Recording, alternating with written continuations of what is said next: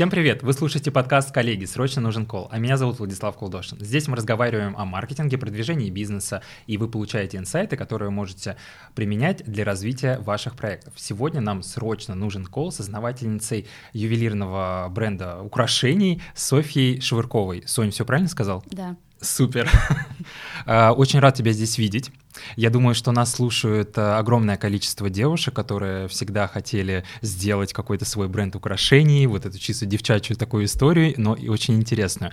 И знаешь, когда я э, каждый раз проходил по Патрикам мимо твоего магазина, я всегда думал, что же это за такой классный магазин. Там такие большие окна, зеленые эти шторы, очень все красиво. Вот. И когда меня позвали к вам на мероприятие э, в бренд, я э, очень этому обрадовался, что могу наконец-то с тобой познакомиться познакомиться с человеком, который все это делает. И сейчас э, нам, собственно, расскажет всю подноготную. Расскажи, эм, как у тебя начинался твой проект Secrets? А для того, чтобы рассказать об этом, мне нужно будет немножко забежать назад. Так. Наверное, я начну с того, почему я вообще начала заниматься ювелирным делом. А, я художник по образованию, и всю жизнь э, я делала что-то руками. То есть я всегда понимала, что я хочу заниматься чем-то вот связанным с искусством. В этом плане мне повезло. А, и я всегда интересовалась украшениями, но мне всегда казалось, что ювелирное дело — это что-то такое, с чем нужно родиться, желательно потомственным пятом поколении. То есть это что-то абсолютно нереальное и недостижимое. А, и меня на самом деле поддержал мой муж, который спросил, а почему ты сама не попробуешь? Когда я в очередной раз зависла, смотря на работу ювелира в нашем любимом датском магазинчике местных ювелирных марок, я подумала в этот момент, а почему действительно я не попробую это сама? То есть это какой-то был вопрос, который вообще перещелкнул у меня в сознании какую-то кнопку, потому что действительно я поняла, так вот же. И я начала искать какие-то курсы, куда я могу отправиться учиться. Меня интересовала именно практическая сторона дела, потому что, ну, как художник, я, естественно, получала много лет образования в плане там образов, вот этого мышления и прочего. Насмотренности. Прочего. Да. А, я на тот момент нашла подходящее мне место. Это Московская академия ремесел, такое небольшое учебное заведение именно дополнительного образования. И там был большой курс, он был больше полугода, который подходил мне по времени, это были выходные. На первом же практическом занятии в мастерской мне дали ржавый ужасный кусок латуни, из которого я сделала настоящее кольцо, и я поняла, что все, я пропала. Я потеряла голову на этом курсе, потом я поняла, что мне мало выходных, я начала по, по вечерам после офиса пропадать в мастерской. Больше, больше, больше курсов брала. Э, это продолжалось все пару лет. Э, мне пришлось остановиться в этом процессе, когда я узнала, что я скоро стану мамой, потому что я уже не могла проводить э, за верстаком все свои дни. И я даже, когда ушла в декрет на работе, я последние дни перед роддомом сидела с огромным животом у себя в мастерской, что-то пилила, ужасно распугивала местных мужчин заводских своим видом. Вот, так что это такие очень личные воспоминания об этих днях. А, вот, и, собственно, когда у меня появился сын, то я решила, что пора уже перейти к теории к практике, и я попробовала, решила попробовать свои силы, открыла ИП. И начала уже разрабатывать именно серийную историю, искать производство. Вот, и это была тоже отдельная история, отдельный квест. А, могу рассказать сразу. Расскажи, нам очень все интересно. очень все история. подробности. А, это было в 2000, получается, 2017 году.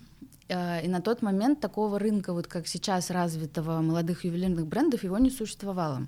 И, соответственно, не существовало и мастеров или производств, которые готовы с этим работать. То есть были первые вот ласточки типа Августа uh-huh. и других э, компаний э, с более давней историей. Но в целом этот рынок был совершенно дикий.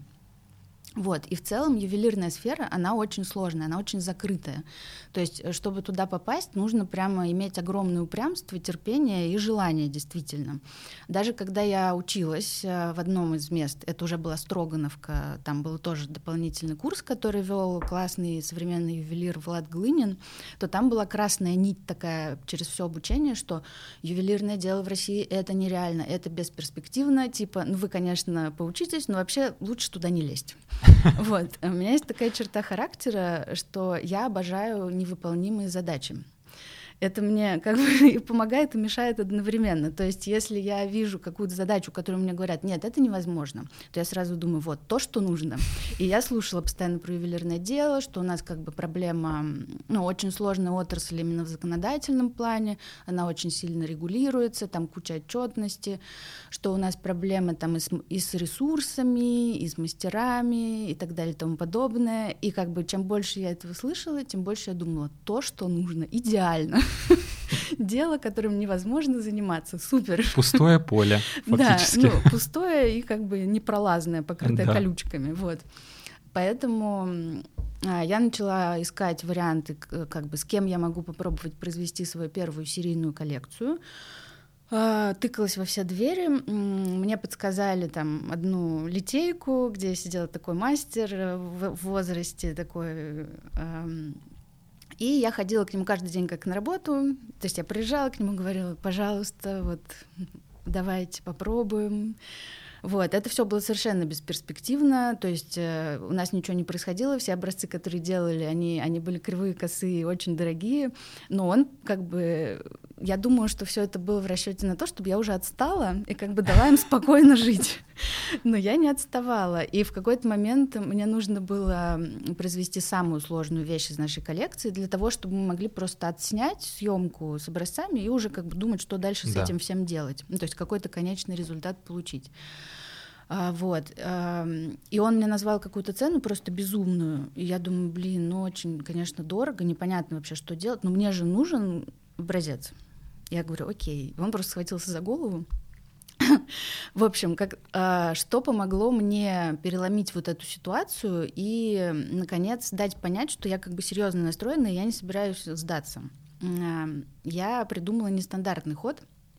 Когда я была в декрете, я прошла небольшой курс по хлебопечению. Так. есть, да, а, я у себя дома пекла по традиционным методам, ну, там, с использованием закваски, не, не только всякие булки, вот. И пекарь, с которой я училась, она говорила, что иногда хлеб открывает ей двери в жизни. То есть реально вот там она не может решить какую-то ситуацию, она печет хлеб, и, да, и дверь открывается. И я думаю, ну вот он такой человек в возрасте, традиционный, и я попробую. И я действительно, я испекла ему батон хлеба с семечками. Вот, и привезла ему, говорю, вот, э, Рудольф Артемович, я вам очень благодарна, что вы со мной возитесь, я понимаю, что как бы это все вам тяжело, ну, там, вообще, я то, что хочу, это все какая-то, ну, чушь. Вот, но спасибо вам большое, что вот вы идете навстречу. И я ему подарила этот хлеб, и реально, ну, это все поменяло, потому что он просиял, он изменился в лице, он вышел, меня обнял, он чуть не расплакал, расплакался. И он в тот момент э, понял, что, видимо, я, ну, Серьезная дамочка. Да, серьезная и ненормальная. И он мне дал контакт вот первого ювелира, с которым у меня, наконец, начало получаться уже серийное производство. И то есть вот в тот момент дело пошло. До этого, потому что, ну, ничего не получалось. И уже тогда уже пошло по накатанной. То есть у меня ушло несколько месяцев ну, вот на эту историю. И тогда уже у меня появился вот этот первый контакт, потом еще, еще, потом, и в какой-то момент на тебя начинают сами выходить эти производители и предлагать свои услуги. То есть до этого ты их не можешь найти, пока ты ищешь сам. Но вот в какой-то момент, когда у тебя случился первый контакт, то как бы двери начинают потихоньку открываться, и дальше все становится легче. Слушай, это прям история, как из Гарри Поттера. Помнишь э, дверь, которую невозможно найти, если ты ее ищешь? Да, вот это вот абсолютно про ювелирное дело того времени. Я думаю, сейчас с этим все проще. Слушай, ты знаешь, я своим, знаешь, таким э, профессиональным взглядом сразу заметил, что у вас очень сильный сторителлинг. Угу. То есть вот э, э все от э, дверного стопера до, не знаю, до люстры, до какого-то имиджа в Инстаграме, э, запрещенной социальной сети, э, все связано Угу. Как, э, то есть как у тебя это родилось? Я так понимаю, что вы нарочно это не придумывали, из пальца не высасывали. Это все вот твой, твой поток э, мыслей. Расскажи, как ты к этому пришла. А, да, у нас действительно все связано, и за каждой мелочью стоит история, и это как бы моя личная вот такая история, мое желание, потому что, ну, я такой человек, я зануда, можно сказать так, если честно. Мне очень важно, чтобы вот все было как бы глубоко, да, то есть, не знаю, я, например, э, очень плоха в разговорах типа как погода, потому что я люблю поговорить глубоко, ну, либо этого вообще не делать, вот, и это касается, наверное, всего, что я делаю, то есть э, всегда для меня это было прямо ключевое, что вот как бы почему это так, почему мы сделали это именно так и не по-другому. И на самом деле, когда вот э, Secrets появились как проект, то все абсолютно совпало, и оно вот как это сказать, когда ты находишь нужное направление, вот все само собой складывается. То есть это очень легко и естественно происходит. Действительно нет ничего надуманного. Э, все как-то очень органично было и рождалось у меня в голове. То есть я не могу сказать, что это какой-то был процесс. А, появилось название, оно сразу сложилось с концепцией вот с этой моей любимой детской игрой в секретике, да, mm все это блестящее, переливающееся и умение видеть вот это чудо, волшебство в каких-то супер простых вещах, вот этот детский взгляд на мир, мне кажется, это очень такое важное качество. И когда я училась как раз э, живописи, то там часто про это говорили, что вот ну, настоящий художник — это тот, кто а, вместе с мастерством вот это качество не теряет. И до сих пор мы этим руководствуемся, то есть какие-то очень простые вещи могут э, действительно казаться волшебными, если их показать под правильным углом. Поэтому все совпало. Вот этот э, и секретики, да, и наша любовь к камням. Камни это наша главная специализация. Мы обожаем их, э, то есть и в разных огранках, и просто как они там сверкают на солнце. Вот эти блики, которые они отбрасывают, на них же можно просто бесконечно смотреть. Мы все время это показываем в наших съемках. А, а, вот. И все это как, ну, вот такое, не знаю, калейдоскоп из детства, который вот развернулся, и все абсолютно как пазл друг с другом собралось.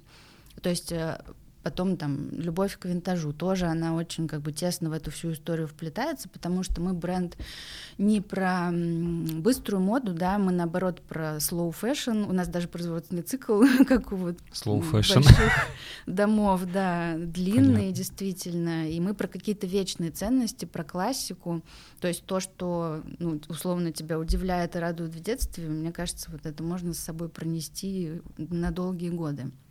И вот, кстати говоря, я видел, что э, я когда выложил сторис э, вот с мероприятия, мне написала Женя Дудникова, что говорит, ой, я же, а я же работала, работали, да, э, с ребятами, делали э, коробку, да, по-моему, какую-то упаковку. А, открытку. Раз... И я удивился, что у вас, э, ну, как бы вообще, что вы именно к Жене обратились, потому что у нее фактически в ее искусстве, ну, такая же история. Она да. подмечает вот эти моменты и их э, изображает.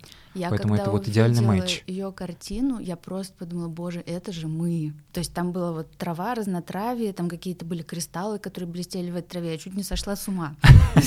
Я в тот день просто прочитала все про нее, вообще посмотрела все ее работы. И тогда это была только мечта, что мы с ней поработаем когда-нибудь. Ну вот потом, да, у нас пока небольшой проект, но сложился.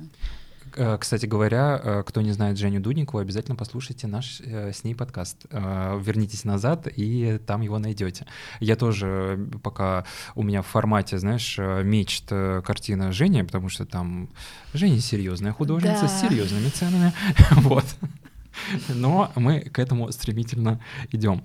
Смотри, у, у тебя очень сильно продуман как бы брендинг, да? Э, для тех людей, которые думают, что брендинг — это логотип и шрифт, это не так. Вот то, про что говорит э, София, это как раз-таки есть брендинг. Ты видишь э, какую-то особенную лояльность, которую э, люди испытывают к твоему бренду благодаря вот таким вот продуманным смыслам? Да, конечно. Я ну, вижу, и мне очень приятно, что клиенты это отмечают всегда, угу. что нам всегда пишут отдельные комплименты там, про упаковку, про мельчайшие детали. Они все это считывают, как бы они очень это ценят, ну, потому что, естественно, да, как у любого, наверное, там продуманного бизнеса, Э, наши клиенты похожи на меня и на, mm-hmm. на нас. Э, вот. То есть для них это также очень важно. В этом плане у нас сразу возникает моментальный коннект. То есть люди, которые также любят вот глубину в каждой детали, они, естественно, нас находят и это отмечают. То есть, конечно, есть какая-то небольшая часть клиентов, наверное, которая не так сильно вдается в подробности, да, и просто мы им нравимся по другим причинам. Но, конечно, наше ядро аудитории — это те, для кого это супер важно. Я, кстати, хочу сказать, откуда вообще вот эта, как сказать, продуманность каждой детали еще она у меня, наверное, благодаря опыту работы вот на моей предыдущей основной работе. Я хотел спросить, э, где ты работала? А, я кем? работала в качестве дизайнера, потом арт-директора. Последние 10 лет я работала арт-директором на телевидении. Это был телеканал Ю. А, да ладно. Да, телеканал для девушек. Ну, он у нас несколько раз пережил ребрендинг, то есть так получилось, что я пришла в их команду, и мне поручили делать э, изначальный запуск, и каждый раз, когда у нас там менялась концепция, мы этим занимались внутри. Ну, то есть и я человек, который вот этот бренд как бы пронес через 10 лет э, со всеми его изменениями, как, не знаю, ребенка, наверное.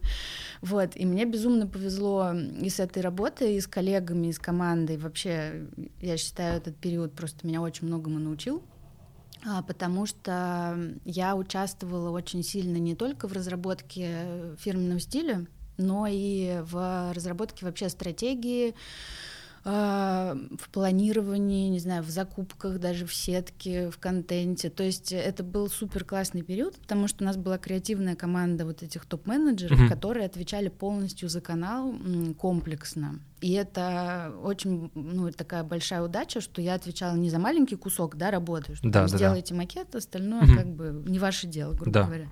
Вот, а у меня была бесценная возможность именно комплексно к этому всему подходить, и это, конечно, мне очень, ну, сейчас помогает. Вот, в том числе у нас был период, когда к нам пришла новая команда э, во главе с очень классным Рубеном. Так. Э, и у него был очень требовательный такой подход. То есть он э, заставлял нас как сказать, формировать каждую мелочь, исходя из позиционирования канала. И вот это меня прямо научило. Это была очень такая школа сложная, но тоже бесценная. То есть, например, у нас там была сервисная плашка в углу экрана, обычно mm-hmm. пишется название программы, которая сейчас идет в эфире. Да. То есть это просто текст, у него не может быть подложки, он не может быть ни во что окрашен. Но вот, например, у меня была задача, чтобы этот текст а, мог существовать только на нашем канале. Вот сделай так, чтобы он выглядел так, что ни в одном другом канале это не могло происходить, и это бы отражало позиционирование на девушек. То есть это такие задачи, над которыми можно сломать голову и в первую очередь подумать, что это невыполнимо, но это как бы в итоге выполнимо. Вот. И поэтому, наверное, ну, мне с, таким, с такой школой мне легче сейчас каждую деталь как раз наполнять тоже нашим смыслом. Слушай, я вот хотела докопаться, где здесь подвох. Потому что столько деталей идеально собранных, и позиционирование действительно транслируется через вот эти маленькие манекенчики, где вот эти вот э, все, всякие э, колечки висят, вот через такие детали, что, ну, как бы либо человек реально очень как бы следует своей интуиции, либо он очень в этом профессиональный. Теперь я понял, в чем вопрос. Потому что ты знаешь, что вообще я считаю, кстати говоря, что именно люди, которые разрабатывают ТВ-шоу, это гениальные бренд-директора. Это вот самое лучшее. Потому что это сделать, с одной стороны, очень э, как бы сложно человеку, который вообще никогда к этому не прикасался, но с другой стороны, это очень легко, если ты понимаешь, э, как это все работает. Ну и фактически вот э, пример мы недавно просто разговаривали с моей хорошей знакомой Алисой, она на пятнице работает, тоже mm-hmm. она кастинг-директор, плюс она разрабатывает э, движки вот всяких шоу, mm-hmm. работает с картозом. И э, ну, вот она мне рассказывает, э, как у них происходит вот как раз-таки э, какие-то разработка вот этих шоу. Это же чисто маркетинг. Ну, то есть целевая аудитория, какая у них боль, что их заводит, какая у них глубинная какая-то потребность, а что это шоу будет триггерить в их сознании. И, ну, и таким образом разрабатывается идеальный проект, который люди смотрят. Они это смотрят, потому что думают, ой, блин, какая интересная передача, там Ивлеева Андреева выбирает себе какого-нибудь мужика. Но все эти люди были подобраны в, в этом шоу. Не просто так. Там mm-hmm. каждый человек, который под, подобран uh, кастинг-директором, он закрывает какой-то там архетип, mm-hmm. какой-то вот и у него у каждого своя цель. Поэтому вот, ну и в целом люди, которые там хотят uh, попасть в телек, просто сразу нужно понимать вот, вот эти все моменты какой архетип, э, какая у тебя будет цель, что ты, кто, ну, короче, вот, таки, вот эти моменты. Вот. Очень круто, что ты оттуда и, собственно, получила вот эти все навыки. Да, телевидение это очень комплексная область, да, то есть арт-директор на канале, он отвечает как бы абсолютно за все одновременно. Это там наружка, вся сувенирка, печатная продукция, это оформление эфира, это, не знаю, там утверждение, утверждение образов mm-hmm. ведущих, э, декорации студии. Ну, то есть это как бы комплексная работа, огромная во всех направлениях сразу. Поэтому это, конечно, ну, очень такая непростая история, но классная. Слушай, а если возвращаться к твоему бренду, какие каналы у тебя самые такие эффективные по привлечению клиентов? Вот если прям такой технический маркетинг. Угу. То есть понятно, что а. они считывают твое позиционирование, ты все очень профессионально делаешь, но вот что ты заметила в ювелирке именно приводит тебя клиентов? А, ну, для нас э, работает э, стратегия с партнерами. То есть у меня изначально была гипотеза, да, что на старте я хотела сказать, в том числе за счет партнеров привлекать наших первых клиентов напрямую. Потому что понятно, что на старте у нас нет бюджетов, у нас нет команды и нет многих возможностей, чтобы самостоятельно развиваться. Поэтому стратегией было встать на реализацию или там на другие условия, да, к партнерам Poison Drop, например, Нового mm-hmm. Сахарок у нас были одними из первых партнеров, а, потому что у них есть уже определенные мощности, там, да. бренд и так далее, за счет чего мы будем получать узнаваемость. В принципе, эта стратегия супер сработала для нас, она работает до сих пор. А, потому что мы развиваем это направление по-прежнему. В прошлом году, например, э, нам удалось попасть в ЦУМ. Ну, это была моя такая мечта, наверное, тоже одна из. И это действительно дало приток новых клиентов, которые от нас, о нас узнали именно оттуда. И для них это, конечно, определенный маркер качества. Да? И если им нравится продукт, то они чаще всего идут искать информацию о бренде.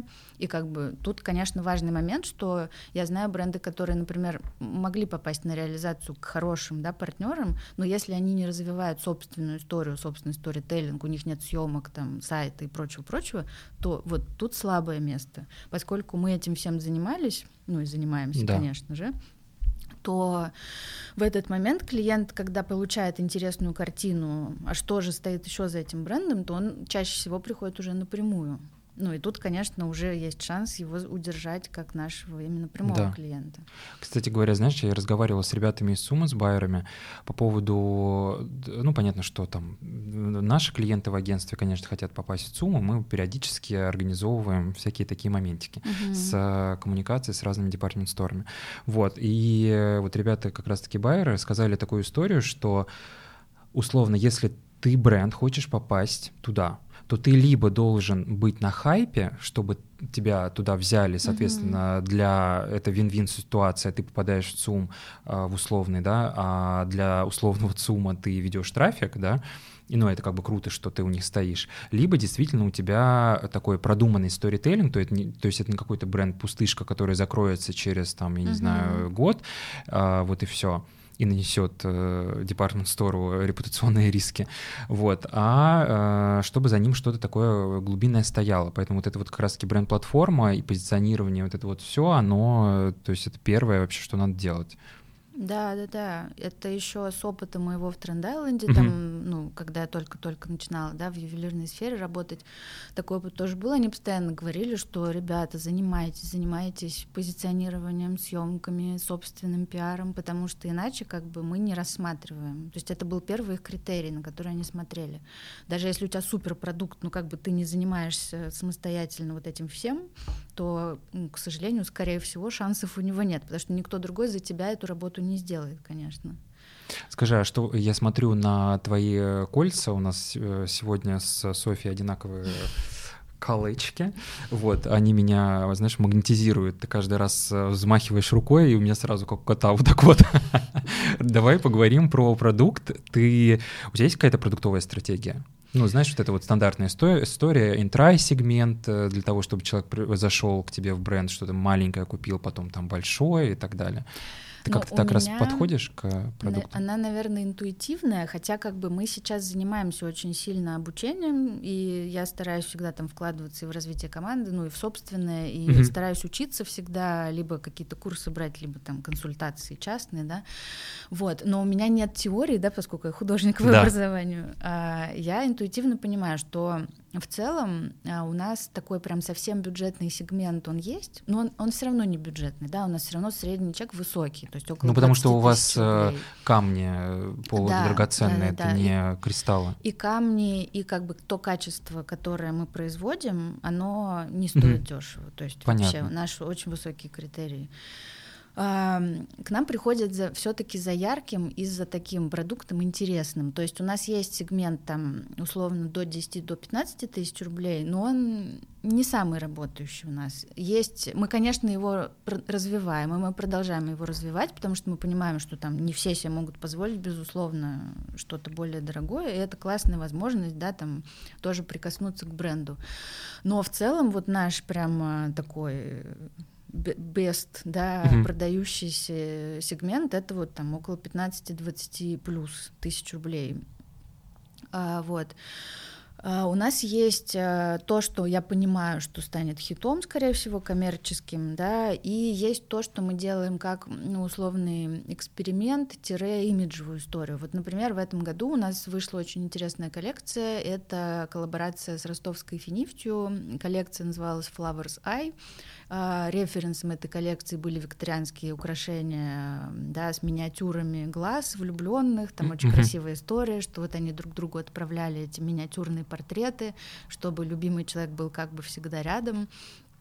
А, вот, и мы привлекли именно традиционный промысел финифть э, для производства этой коллекции. И я, честно говоря, думала, что она сложная такая, там тоже много смысла, и тоже она не дешевая, потому что именно с этой коллекции мы вышли на новый уровень качества, и сейчас у нас действительно оно сильно отличается в лучшую сторону. То есть у нас и до этого все было хорошо, но именно новые последние коллекции, они более массивные, там еще больше мелких деталей, там добавляются вот эти ажурные решетки под камнями, а, и это как бы еще все усложняет. Вот, и я задумывала эту коллекцию с финифтью как э, такой имидж-эксперимент, но, честно говоря, меня поразило, что она очень хорошо продалась. То есть это была, наверное, наша первая коллекция, которая а, практически распродалась очень быстро после запуска. И я очень была этому рада, потому что, ну, наверное, как любой человек э, накануне запуска какого-то важного для себя продукта, я подумала, ну, хорошо, ничего никто не купит, никто ничего не поймет, но зато получилось очень красиво. Ну ладно, зато вот мы так умеем. Вот. И наша новая коллекция, посвященная Ренессансу, да, Марс, которая и мужская, и женская одновременно, это тоже, конечно, такой эксперимент для нас. Мы вышли на новую абсолютно нишу, она как бы пустует на российском рынке, но, по моему мнению, я не встречала пока обратного скажем так. То есть э, мужские украшения в такой стилистике с камнями, с жемчугом, да, это очень популярный тренд в Европе и в Америке, но до нас он и пока не дошел. Эта ниша пустая, и как бы она была пустая год назад, когда мы начали ее разрабатывать, она по-прежнему пустая, и мне очень интересно, как это сработает. Вот. Но в целом э, у нас есть просто модели, которые более медленно скажем так, раскручиваются и продаются. Есть те, которые сразу залетают. Но у нас нет прям таких вот аутсайдеров жестких. То есть у нас все плюс-минус продается угу. со знаком плюс, скажем так. Вот, э, то есть меня очень радует, что есть даже сложные, дорогие прям позиции, которые находят своего клиента. Просто, может быть, им нужно для этого больше времени. Ну и еще на продаже в нашем случае очень сильно влияет контент. То есть э, количество съемок, качество съемок. Я понимаю, что э, у клиента, у нашего большой период принятия решения, потому что, ну, да, это не то, что можно купить условно на сдачу, да, это такой ценовой сегмент для серебра высокий, поэтому я понимаю, что им нужно увидеть там на модели, э, предметную Обтравку. съемку, да, показать красиво детали. А мы не ретушируем практически фотографии, которые мы делаем именно имиджевые, ну, кроме обтравки, понятно, что там классическая история с да. ретушью, а живые фотографии мы не ретушируем. Это специально для того, чтобы показать, что наши драгоценности действительно настолько хороши, как в жизни, потому что есть качество производство серебра, скажем так, которое без ретуши на него нельзя смотреть, это страшно. То есть, когда ты берешь крупный план, хочется плакать. Но вот э, я горжусь тем, что у нас все можно снимать без ретуши, супер макро, и это выглядит классно. Что а где вы берете такие камни? Разумный вопрос. А, я бы сказала, что основная сложность даже не с камнями, потому что, ну, условно, под заказ, да, там из Индии, из Китая ты можешь сделать, в принципе, все что угодно, произвести, там, огранить под себя. Вот. Основная сложность именно с производством, с обработкой серебра, потому что, ну, серебро у нас традиционно считается как такой эконом-сегмент, и очень мало производителей, которые вообще способны выдать такой уровень качества, который мы ожидаем. То есть это абсолютно зеркальный полировка, это отсутствие пор. Сейчас это... Так, продолжай. А, у нас очень э, сложные технические э, драгоценности. Они э, используют техники, которые обычно используются при работе с золотом и с платиной. То есть, а серебро это более дешевый, более мягкий, другой по свойствам металл, и очень мало кто с ним работает вот именно в такой технике. То есть, например, в этом кольце у нас, да, есть ПВ, вот это из мелких камней. Я просто видела ПВ от других производителей серебра, и я как бы знаю, в чем разница. Здесь э, полностью поверхность металла укрыта камнями, здесь нет просветов, а это считается одним из признаков качества в ювелирном деле. Угу. Здесь три калибра камней. То есть это не одинаковые круги диаметром 1 мм, да. у них три вида диаметра. Это специально сделано для того, чтобы максимально ровно укрыть поверхность металла. У них очень э, точно рассчитаны все вот э, корнеры. Это корнеровая закрепка, вот используется mm-hmm. конкретно в ПВ. Это маленькие шарики, которые накатываются вручную из металла mm-hmm. на камни и их держат. То есть у разных производителей они выглядят по-разному, они могут быть налеплены, это все так не очень красиво у нас это супер эстетично. То есть вот эти, например, а, решетка серебряная, да, которая у нас под камнем, вот mm-hmm. в новых коллекциях мы используем такой прием. А, во-первых, ее очень сложно обработать и отполировать, потому что это тонкие мелкие детали, и на обработку такой истории уходит гораздо больше часов у ювелира, и не все как бы мастера вообще согласны даже этим заниматься. Во-вторых, она потом пристреливается лазером к основному, к основной массе металла. То есть это тонкая-тонкая линия пайки. А, вот эти щели, которые остаются, они минимальные. Мы несколько раз их подгоняли для того, чтобы все было идеально. То есть вот для серебра это топовый уровень качества, и я не знаю производителей, которые работают аналогично. Нам очень повезло с производством. Это молодые ребята. Они ну, также развиваются, как и мы, то есть мы растем вместе с ними. Четыре года назад они были совсем другими, работали иначе. А, мы пережили много сложных моментов вместе, вот, ругались, мирились, но это супер, что мы выросли параллельно, и вот они действительно понимают, что мы хотим, и как бы готовы это нам выдать. И мы сейчас, э, я знаю, что так нельзя делать, и мы на самом деле делаем много вещей, которые не рекомендуется делать, нарушаем все правила. Мы сейчас остались работать с одним производством, то есть это определенный риск, конечно, потому что это партнер, от которого мы зависим. Да. Но э, я понимаю, что я в данный момент хочу попробовать вот в таком векторе работать, потому что я знаю, что мы не получим аналогичное качество у других производителей. У нас был опыт, когда там мы ходили на консультации, да, там, как нам лучше сделать, нарастить производство, и нам говорят, ну вот, ребята, у вас есть топовые модели, вы их запараллельте у разных производителей, и ну, логично, да, что мы сразу получим в два раза больше объема, и все будет супер. Конечно. Кажется идеально. Что может пойти не так? То есть мы даем образец на другое производство, говорим, вот сделайте точно так же. То есть просто снимается с него форма, да, и отливается нет. Вот вообще нет. То есть мы сделали пробный тираж. Мы до сих пор с ним мучаемся, потому что он отличается как земля и небо. И они не могут сделать аналогично. Вот, поэтому было куча экспериментов, проб и ошибок. Вот сейчас я решила, хорошо, так делать нельзя. Я знаю, что мне все сказали, вы сумасшедшие, нельзя работать с одними. Сейчас мы работаем с одними. То есть посмотрим, да, что получится из этого. Конечно, если ну, будет понятно, что эта стратегия не сработала, мы ее поменяем. Но пока она такая. Ой, слушай, очень вдохновляющая у тебя история. Я надеюсь, что сейчас все наши слушатели и зрители уже открыли вкладочку secrets.com.ru, как у тебя, и быстренько выбирают себе колечки. Слушай, какой, э, как вы вообще получали первых клиентов?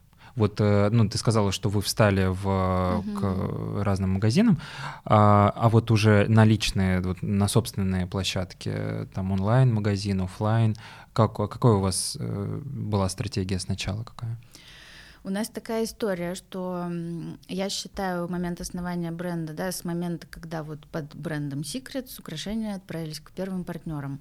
А это был конец 2019 года. То есть э, э, на тот момент у меня была офлайн витрина в дружественном шоуруме и сайт. Он был сразу, потому что мне кажется, это супер важно, чтобы он сразу был. Его можно сделать самим, мы так и сделали, собственно. И мы начали развивать потихоньку свои соцсети, рассказывать да, свою историю и так далее. А, то есть до момента ковида и закрытия всего на локдаун у нас оставалось несколько месяцев. Вот, и так произошло интересно, что этот локдаун немного, можно сказать, сыграл нам на руку, потому что на тот момент у меня не было огромного объема постоянных расходов, то есть у меня не было команды, я на тот момент все занималась всеми делами одна.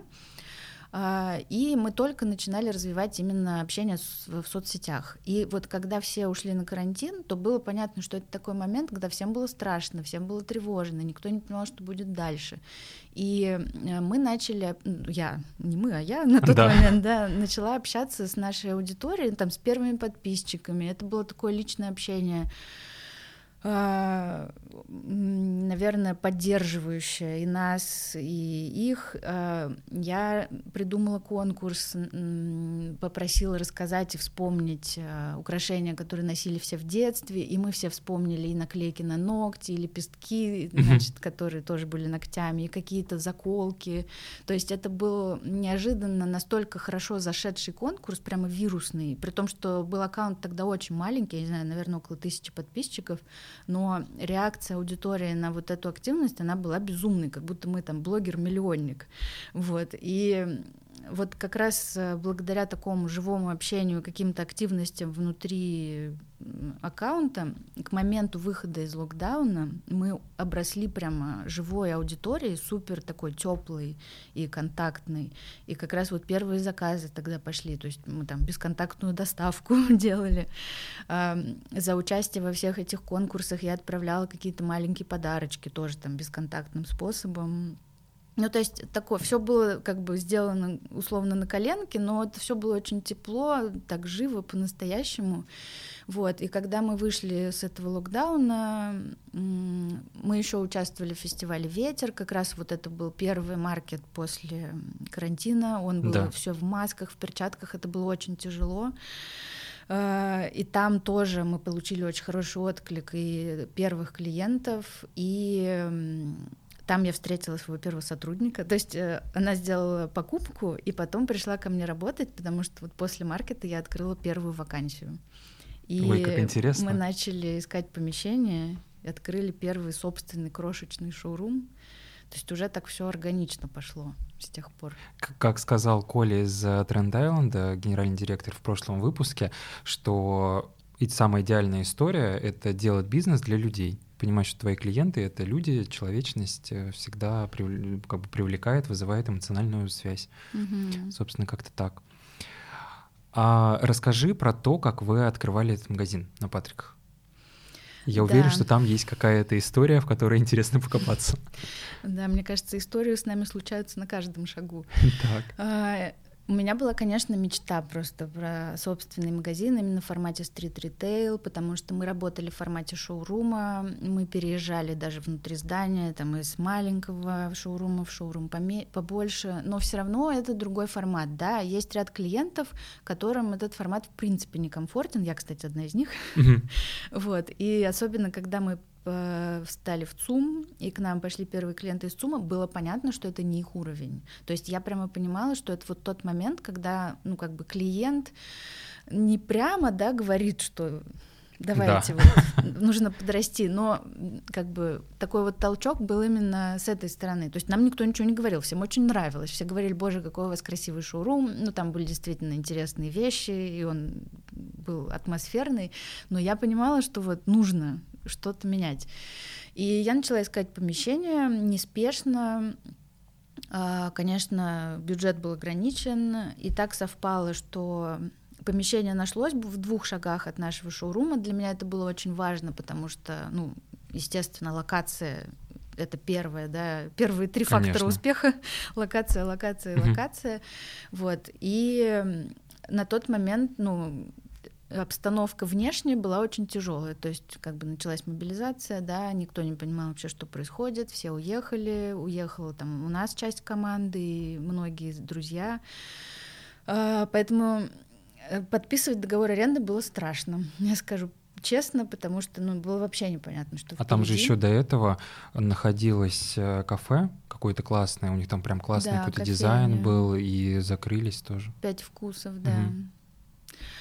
Вот, но в общем, было настолько непонятно, что впереди, что, наверное, в какой-то момент вот этого всего ужаса информационной паники, да, я поняла, что ну а когда вот э, исполнять свои желания, если не сейчас, да, потому что, ну, условно говоря, завтра может вообще не быть ни у меня, ни Жизнь у кого. Жизнь у тебя идет, конечно. Да. Вот, поэтому, ну, я подписала договор аренды, сначала мы думали отделаться там малой кровью э, в плане ремонта, но так сложилось, что я нашла дизайнера интерьера э, нашу Катю очень классную, которая делает сейчас интерьеры многим российским брендам. А, я изначально увидела у нее в аккаунте очень интересную технику, вот эту террац из натуральных камней и микробетона. И я подумала, это нам нужно. вот, и мы сначала с ней стали общаться именно про эту технику, но так сложилось, что решили сделать проект, и она сразу предложила концепцию, в которую я влюбилась. Это магазин «Шкатулка». А, Причем мне кажется, что наш э, интерьер, который она для нас создала, сильно отличается от ее других работ, но это прямо было то, что нужно.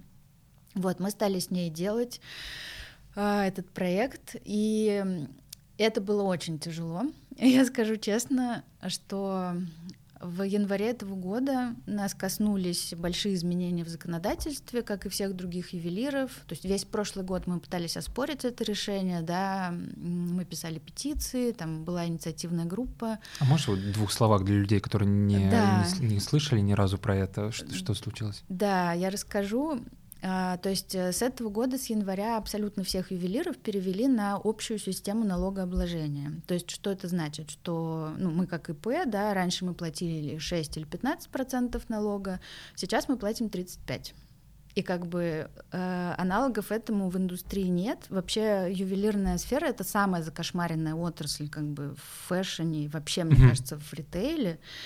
Потому что я чуть-чуть забегу назад, до того, как приняли вот этот закон, да, у нас есть пробирная палата, которой мы подчиняемся, там есть безумные требования касательно там хранения, производства, это дичайший учет, у тебя должны быть там сейфы, бронированные двери и каких-то mm-hmm. миллиард еще требований. У нас есть Росфинмониторинг, это мой страшный сон. То есть это орган, э, в который мы должны сдавать отчетность постоянно. В чем она заключается? Это никто не знает практически про это, но это очень абсурдная история. Так. То есть по закону каждый ювелир должен э, каждого своего клиента проверять на соответствие не, не находится ли этот клиент в списке террористов, производителей массового, э, оружия массового уничтожения и так далее и тому подобное. То есть по закону я должна брать паспортные данные у каждого клиента и пробивать его по этому списку. А там Если... есть какой-то список, да? Да, этот список обновляется примерно несколько раз в неделю. Да ладно? Да. Это, значит, э, нам нужно проверять, не подпадает ли покупка кольца под подозрительную операцию, которая может случайно профинансировать какое-нибудь оружие массового уничтожения или террористическую организацию. Угу. От определенных сумм, э, как розничных, так и оптовых покупателей, я должна обязательно делать отчетность и сдавать ее. Я должна постоянно обновлять правила внутреннего контроля, которые разрабатываются для каждой организации. Это вот такой том, угу. который постоянно должен юрист готовить. Как только, значит, законодательство меняется, а меняется, ну, примерно раз в неделю, эти правила нужно обновить. Каждый раз это стоит денег. После того, как мы обновляем эти правила, мне нужно провести обучение своим сотрудникам. Все это должно быть, значит, подписано, напечатано и так далее. То есть это безумие, это невозможно выполнить. Мы стараемся всегда работать в рамках закона, но это тот случай, когда ты не можешь это выполнить просто потому, что это ну, вообще невозможно. Сюр. Это Понятно. абсолютный сюр, и как бы штрафы за это безумные, проверки безумные, там ошибка в запятой и все. То есть вот таким образом работала ювелирная отрасль и раньше. Так.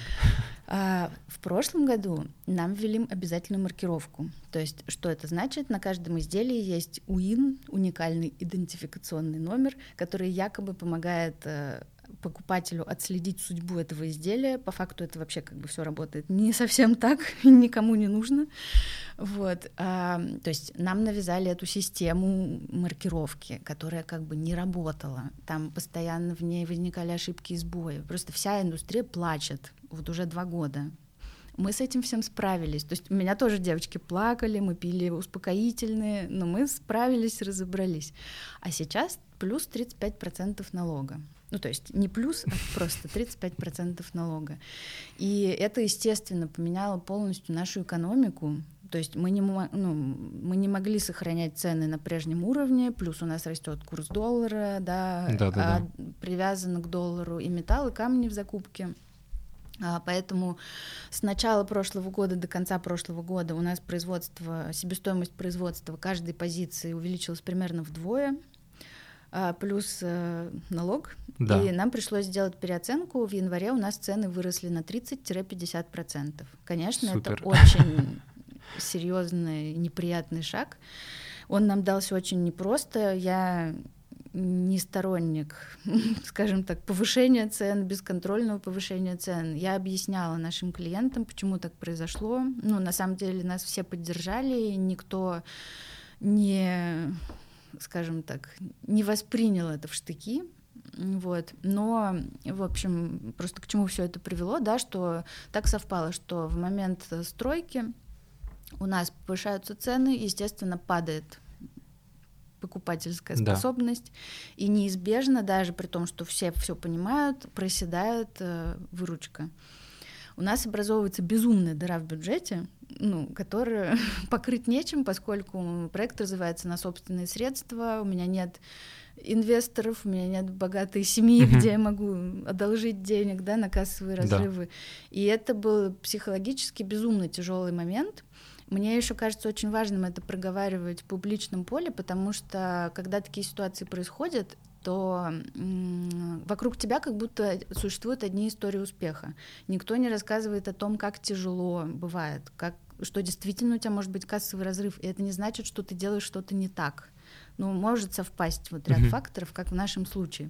Поэтому ну, мне важно озвучивать то, Нет, что... это сто процентов, и, собственно, этот подкаст был сделан для того, чтобы делиться э, историями живых людей. То есть понятно, что есть какие-то идеальные истории успеха, куча денег, ты делаешь, что хочешь, но в обычном мире э, все не так, и это важно, конечно, проговаривать. Да, в реальности все не так. То есть, э, ну вот, стройка совпала с этим всем, мы все сделали на том уровне, на котором мы планировали, но, конечно, там пришлось и прибегнуть к займам, да, угу. кредитам. Да, да, да. Это все как бы неприятно, дорого и так далее. И, к сожалению, там на момент стройки мы не вышли из этого пике, потому что еще несколько месяцев были тяжелыми. У нас там был ряд проблем, также финансовых.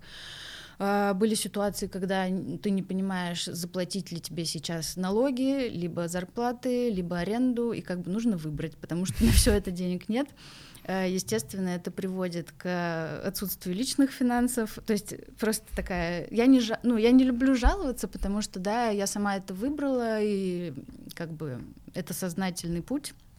Вот, все понятно. А, но просто забавная история из жизни, что в июне этого года у меня в автобусе заблокировалась карта, потому что не, не было 40 рублей на оплату проезда. Да. Э, это называется реальность ювелирного предпринимателя в 2023 году. Поэтому вот в текущем году иметь ювелирный бизнес — это абсолютная слабоумие и отвага. Так, ну и как вы, как вы, какой у вас план, как вы сейчас из этого уходит, какая стратегия? А, ну, у нас как бы все, я не могу сказать прям хорошо, да, uh-huh. но я вижу, что мы растем. Мы получили безумную там поддержку, безумное количество новых клиентов. Конечно, открытие магазина очень положительно сказалось а, на развитии uh-huh. компании. Это прям огромный для нас шаг был, а, вот. А, мы сделали классных два больших проекта сильных. Это коллекция с финифтью и вот текущая коллекция Марс, да, новая. То есть мы развиваемся и мы растем, но это просто дается безумным трудом, не знаю, кровью, потом. Так, ну-ка быстро все сейчас открыли второй раз вкладку, увидели там а, коллекцию, про которую говорит Соня. И что мы сделали? Правильно, запостили в соцсети, отметили Соню, либо мы купили и поддержали Соню. Так.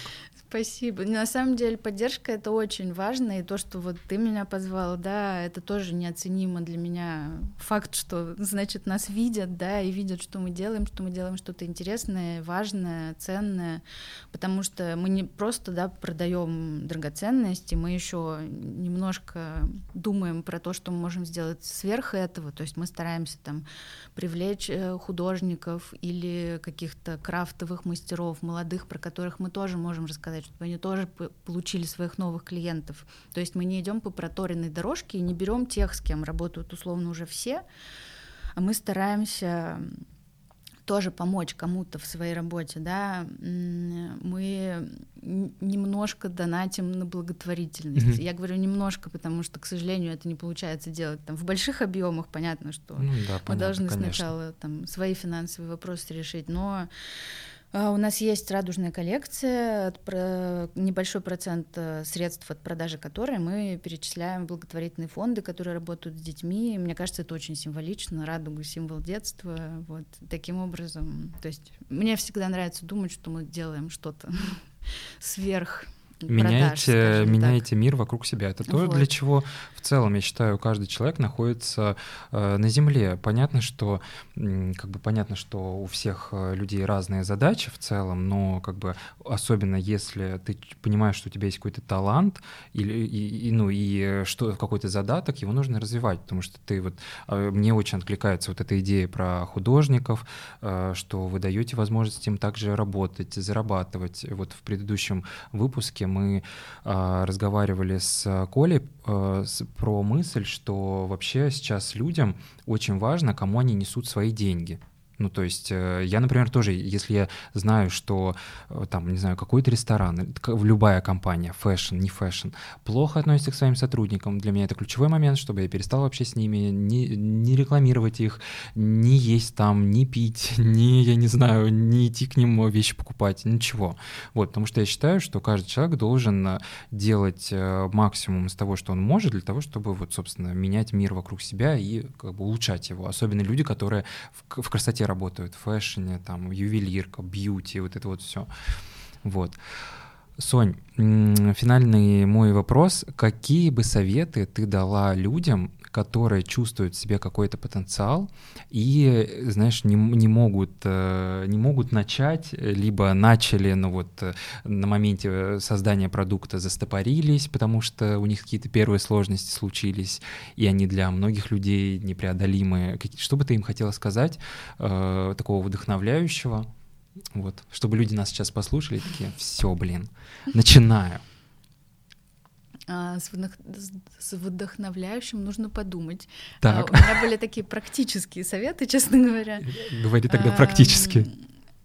А, вообще, это как бы шутка, но это не шутка. Самое важное, наверное, что я сделала, когда открыла ИП, я купила принтер и файлики. Так. Вот это смешно, но как бы просто количество документов, которые тут же возникает и с которым приходится работать, оно превышает вообще какие-то все рамки разумного, особенно если ты ювелир. Вот, поэтому это шутка, но это действительно очень полезный совет. Вот, а в целом очень важно, конечно, заручиться поддержкой близких, потому что миллиард ситуаций будет, когда тебе плохо, когда у тебя очередная какая-то кризисная история, когда ты перестаешь в себя верить. И очень вот важно иметь людей, которые в этот момент тебе подставят плечо, скажем так, и скажут, все, что ты делаешь, супер, продолжай, мы в тебя верим. Вот, наверное, самое важное — это найти такого человека. То есть это не обязательно может быть член семьи, может быть друг, да, или не знаю. Да. Многие используют психологов, кстати, для этой цели. Вот, но абсолютно все реально. Тут важно, конечно, иметь э, упорство, упрямство и желание идти вперед. Вот, но да, бизнес это не про быстрые деньги. Ну, наверное, это уже многие понимают, но это Ну, так. особенно, наверное, вот в таких сферах, как fashion, beauty, ну, в красоте, ювелирка, да. Ну, наверное, кирпичи про быстрые, какие-то такие истории. Вот, но это, мне кажется, не знаю, неоценимая какая-то радость, удовольствие от занятия своим делом. То есть это твое, и это, мне кажется, что гораздо меньше приносит проблем с выгоранием, потому что ты занимаешься тем, что любишь. Ну, как говорится, ты не работаешь, ты банальность, да. Да, ты занимаешься хобби. Не работать ни дня, делай то, что ты действительно любишь по-настоящему. Ну, не знаю, мне кажется, это само по себе уже безумно вдохновляет. И когда у тебя появляются первые клиенты, команда, которая разделяет ценности, это тоже очень дорого стоит. А для того, чтобы она появилась, нужно понимать, кто вы. Собственно, ну, нужно позиционирование, бренд-платформы и все такое. Сонь, спасибо тебе большое за разговор. Я думаю, что он многих людей сподвигнет каким-то действиям к, в, к позитивным в их жизни. Вот, я тебе желаю всего самого-самого хорошего. Пусть э, твой бизнес э, процветет, процветает, э, и куча людей приходит в твой прекрасный бутик на Патриках. Обязательно зайдите, получите удовольствие, новая коллекция. Это все не реклама, меня Соня не заставляла этого говорить. Вот, но я правда офигел от того, какой он крутой. Вот, а, поэтому Подписывайтесь на нас э, в запрещенных социальных сетях с картинками, ставьте комментарии, подписывайтесь на канал на YouTube и э, увидимся в следующих выпусках. Пока-пока.